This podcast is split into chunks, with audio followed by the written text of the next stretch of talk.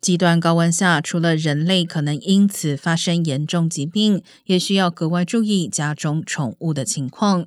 帕沙迪纳动物收容所建议，高温下最好不要让宠物待在室外，避免它们剧烈运动，同时提供大量饮用水。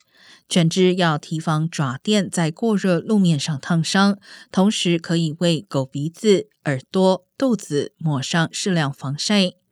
饲养兔子的民众可以在笼子里放上结冰的水瓶，充当天然冷气。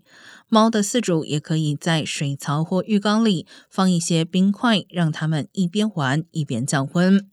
如果宠物在高温下忽然过度换气、分泌大量口水，或是丧失行动能力，应该立刻就医。